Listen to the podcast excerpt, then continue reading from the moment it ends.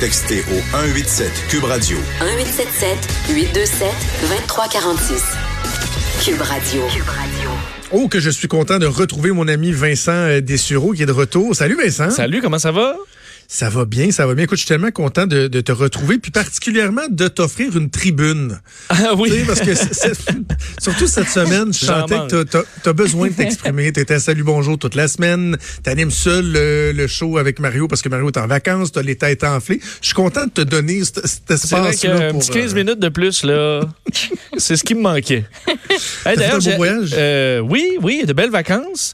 Euh, j'ai appris que tu étais chum avec D-Natural.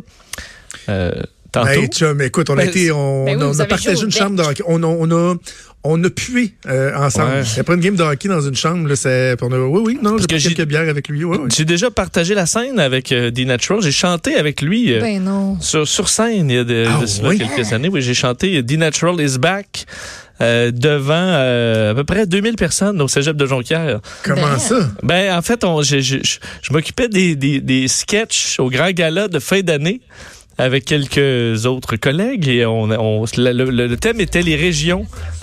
Et euh, pour Québec, c'était D-Natural qui arrivait en surprise sur la scène et qui chantait avec nous D-Natural is back. Et la foule, c'était le. Ben, à part les parents qui ne savaient pas c'était qui, là, mais la foule s'était levée. euh, et on y avait, je pense, payé dans deux caisses de bière puis son gaz pour le parc. Puis, Ah oui. euh, pas, ouais, ouais, il était venu chez nous dans mon appart, puis on avait, je sais pas, j'y avais fait euh, sur my craft dinner, quelque chose, là. Alors, Hey, euh, on peut l'entendre un peu.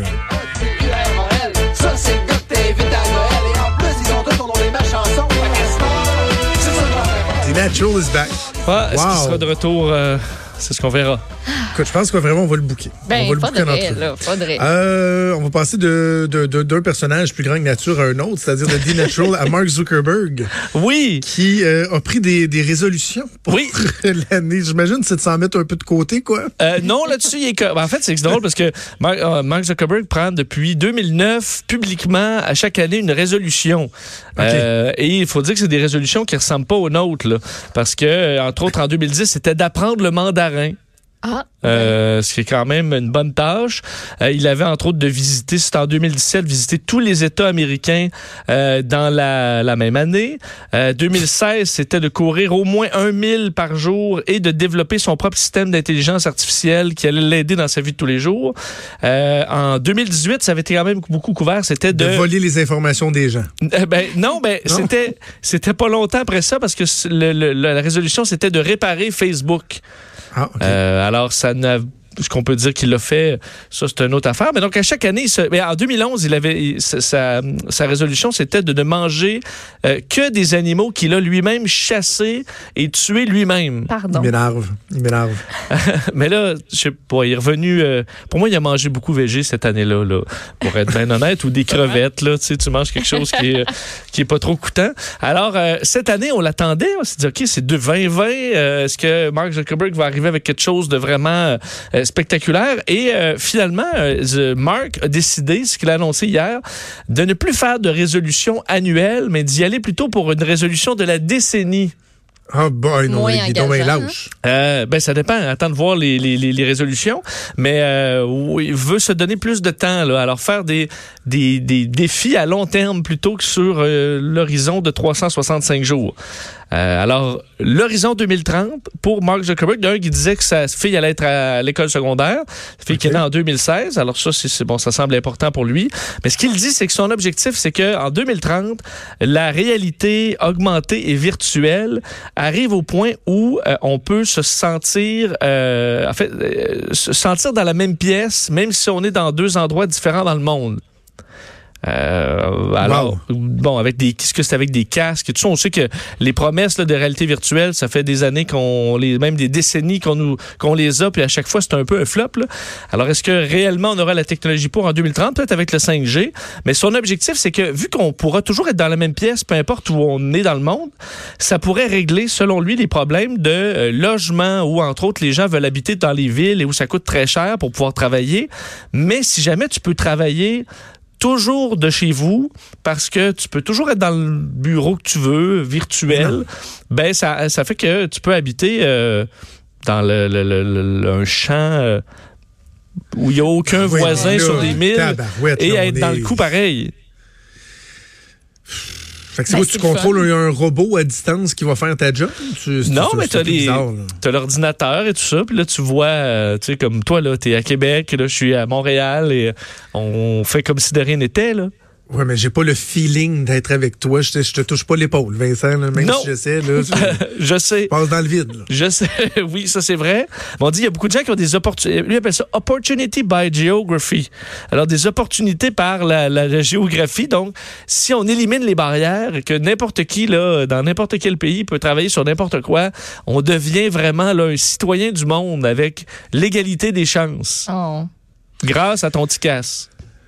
OK. Je sais OK. pas ce que les, euh, les anti-tellement urbains penseraient de ça, là, parce que là, les gens seraient encore plus portés à aller en périphérie parce qu'il n'y aurait pas besoin de se déplacer, comme tu dis, dans les villes. En même temps, j'imagine que de rester chez eux, ils utiliseraient moins leurs autos, donc moins de CO2, moins d'avions, même pour se déplacer. Oui, en même temps, oui. Ça pourrait peut-être rallier tout le monde. Tu vois, on, on verra. Euh, son autre résolution, c'est de travailler à réglementer tout ce qui a trait à la liberté d'expression sur les euh, sur internet, qu'est-ce qui est illégal, qu'est-ce qui l'est pas, la vie privée, l'utilisation des données. Euh, ça, on dit ben oui, il y a tout avantage à pas faire grand-chose là-dessus à prendre bien son temps, ou à le faire sur euh, des horizons de décennies plutôt que d'années parce que c'est une machine à imprimer de l'argent Facebook grâce à une, une gestion euh, Ben oui. euh, bon, euh, on le sait de notre vie privée euh, dans, dans un seul but de faire de l'argent et aussi via sa fondation de trouver des remèdes à des grandes maladies. Euh, alors ça, c'est peut-être le plus euh, le côté le plus positif. Alors on sait qu'avec sa fondation Chan Zuckerberg Initiative, euh, il y a des, énormément d'argent et il y aura des recherches sur euh, des maladies. Alors il espère trouver des Ah. cures et des remèdes à des grandes maladies d'ici 2030. Toi, c'est quoi ton objectif d'ici 2030? Être heureux. Être au même point à peu près, avec des enfants plus vieux. Ouais, des enfants plus vieux qui vont être euh, en santé. et- non, pas vraiment d'avoir révolutionné le monde, ça fait pas, euh, Non? fait pas partie de mes objectifs euh, sur euh, sur 10 ans. Hey, Je veux absolument qu'on parle de, de quelque chose de très utile aussi, parce qu'il y a l'utilité des résolutions de Mark Zuckerberg. Mais tu veux me parler de l'utilité de maigrir de la langue. Je savais, même pas que ça se pouvait. Oui. Spécial, ça. Ben, Est-ce que vous avez la langue grasse? Mais comment c'est ça? Ben, je pense qu'elle est correcte. Ben, je sais pas comparé à des langues des autres, là. Je parle pas comme Je vois muscle, que Maud hein? a une langue très mince, là. Mais toi, euh, Jonathan, je te vois pas, là. Il me semble que t'as pas une langue très épaisse. Peux-tu toucher ton nez? Hein? Est-ce quelqu'un qui est capable de toucher son nez avec sa Ah, langue? tu nous la montres? Ouais, elle est correcte. Elle est correcte. Ouais, ouais. Elle m'apparaît. euh, Elle est mince, elle est Ah, étroite. Maud hein. touche son nez avec sa langue. Ouais. What the- Ça, c'est un autre problème. Mais c'est qu'on on explique que y les. euh, ceux- ben, Est-ce que vous faites de l'apnée du sommeil? Non. Non. Vous, vous, vous ronflez très fort? Non. Non. Non, bon. Alors, ceux qui euh, semble qu'il y ait presque un milliard de personnes sur la Terre qui font de l'apnée du sommeil d'une forme ou d'une autre. Et euh, on associe l'apnée du sommeil à une langue grasse dans une grande partie de ces, euh, de ces personnes atteintes. Et on se demandait, est-ce que de perdre euh, du gras de langue, ça amenait une réduction des symptômes de l'apnée du sommeil. C'est une vraie étude qui vient d'être publiée dans un Oui. journal scientifique américain. Et la réponse est oui. C'est-à-dire que si vous maigrissez de la langue, vous- allez réduire vos symptômes de- d'apnée du sommeil plutôt qu'avoir Ok, un mais comment? Ouais, Mais comment? Le comment Ben, m'intéresse. Les Ben, exercices? Le truc, c'est de, Euh, le truc, c'est de ah, perdre, ah, perdre du poids tout court. Fait que Ah quand oui. tu perds du poids, tu maigris de la langue. Exact. Alors, perdre, on dit, là, ceux qui ont perdu ont fait un test sur 76 patients obèses et un, un 10% de perte de poids équivalait à une réduction des symptômes de l'apnée du sommeil de 30 Mais Alors, c'est du attends, 3 pour 1. Oui, mais ça fait longtemps que c'est sûr que quelqu'un qui fait de l'apnée du, soleil, du sommeil, si tu perds du poids, tu vas t'aider. Et là, ce serait juste à cause de la langue? Oui, pas aussi le poids, peut-être, de façon Ben, générale? ça dépend en quoi ton poids bloque tes voies respiratoires. Admettons la le poids que t'as dans, que dans les chevilles, là. T'as-tu déjà croisé quelqu'un qui te disait, il y a donc une grosse langue? Ben, c'est parce la que. langue grosse. Oui, mais les gens plus gros ont des langues plus grosses. Alors, la si langue. tu, si tu maigris du corps, tu maigris de la langue. Moi, je- moi aussi, là, je m'en je m'en rends pas compte là, euh, que j'ai j'ai pris de la langue à travers les années. Mais euh, ça a l'air que oui. Alors, si vous avez des symptômes, et ceux qui sont incapables, surtout ça, là, d'endurer le CPAP, là, l'espèce de masque avec un tube et tout ça pour Ouais. régler l'apnée du sommeil, ben, c'est pas tout le monde qui, a- qui est capable de dormir avec ça. Ben, écoutez, vous avez juste à perdre du poids. Alors, c'est c'est la solution à tout. Hein, euh, être en forme, euh, faut croire. Est-ce qu'on peut se faire brocher la langue? Comme on peut se faire brocher l'estomac? pour Un bypass pas- au... euh, Un genre de tongue ring? Excuse-moi, là, je, mais je trouve que c'est un peu de la foutaise parce que, tu sais, la langue, la place que ta langue prend dans ton palais, Oui. c'est ce qui souvent va venir dicter ton, euh, ton élocution, si on veut. Sais, quelqu'un qui va zézeter, qui va... Fait que si, tu sais, moi, j'ai pris du poids dans les 15 dernières années, là, euh, ma façon de parler aurait changé. Tu sais, si ma langue apprend plus, je reprends, tu sais, Oui, il aurait dû t'appeler avant de publier cette étude-là. hein. Les chercheurs. tu leur aurais dit, toi, que ça n'avait pas de bon sens? Parce qu'on- je leur aurais dit, moi. Parce qu'on dit qu'aux États-Unis, le coût de l'apnée du sommeil, c'est 150 milliards par année en perte d'efficacité Ah, bah, dans les euh, en- et en euh, problèmes médicaux reliés à tout ça, parce que ça amène la dépression, euh, moins de performance dans le et euh, ça touche euh, plus de 30 millions d'Américains. Alors, euh, Quand même. ben c'est ça. Alors, euh, allez sur, euh, maigrir, mettez-vous en forme. Ben, ceux qui sont tous dans les gyms pour quelque temps, ben, essayez de toffer ça plus longtemps.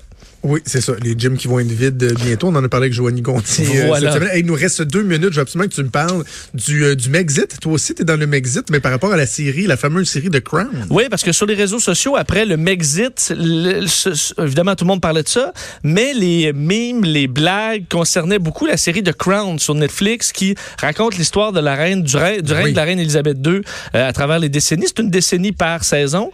Et là, tout le monde se disait, on a-tu hâte de voir la saison où on va voir le Megxit? Euh, ça va être fou. On va voir ce qui s'est passé en arrière-scène, ou du moins une interprétation de. Euh, même qu'il y avait plusieurs montages là, où on s'imaginait là, quel acteur allait faire qui, qui allait faire Meghan. Est-ce que Meghan allait faire son propre rôle Ben, dans ben. cinq ans et qu'elle allait avoir un Golden Globe pour avoir refait sa crise qui l'amène au Canada? Alors, tout le monde fa- fabulait et malheureusement, euh, selon ben, plusieurs sites web ce matin qui font référence à une entrevue du créateur Peter Morgan à Entertainment Weekly, euh, il n'y aura pas de saison concernant le temps présent, du moins avant peut-être 40 ans, là, parce que ce qu'il explique, c'est que euh, la série, depuis le début, c'est prévu qu'elle finisse bien avant l'époque d'aujourd'hui, parce que lui veut qu'on ait eu le temps là, de digérer ça et que ça et qu'on ait de la distance avec les événements. Alors il dit Meghan Markle, ça va prendre au moins 20 ans avant qu'on comprenne tout de son implication dans la famille royale.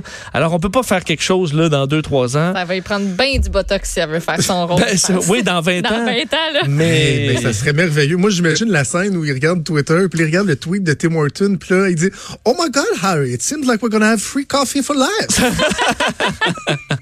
Ben, imagine, moi, honnêtement, je veux dire, le créateur a dit non, mais à quel point tu fais de l'argent avec ça? C'est sûr qu'ils vont le faire. J'imagine, dans cinq ans, tu Oh, fais le wow. Megxit, tu fais tout ça. euh, je veux dire, euh, t'as Boris. Johnson en. Euh, c'est ça, il faut faire l'époque actuelle quand même. Oui. Ce serait hilarant. Alors, de grâce, Netflix, donnez-nous ça.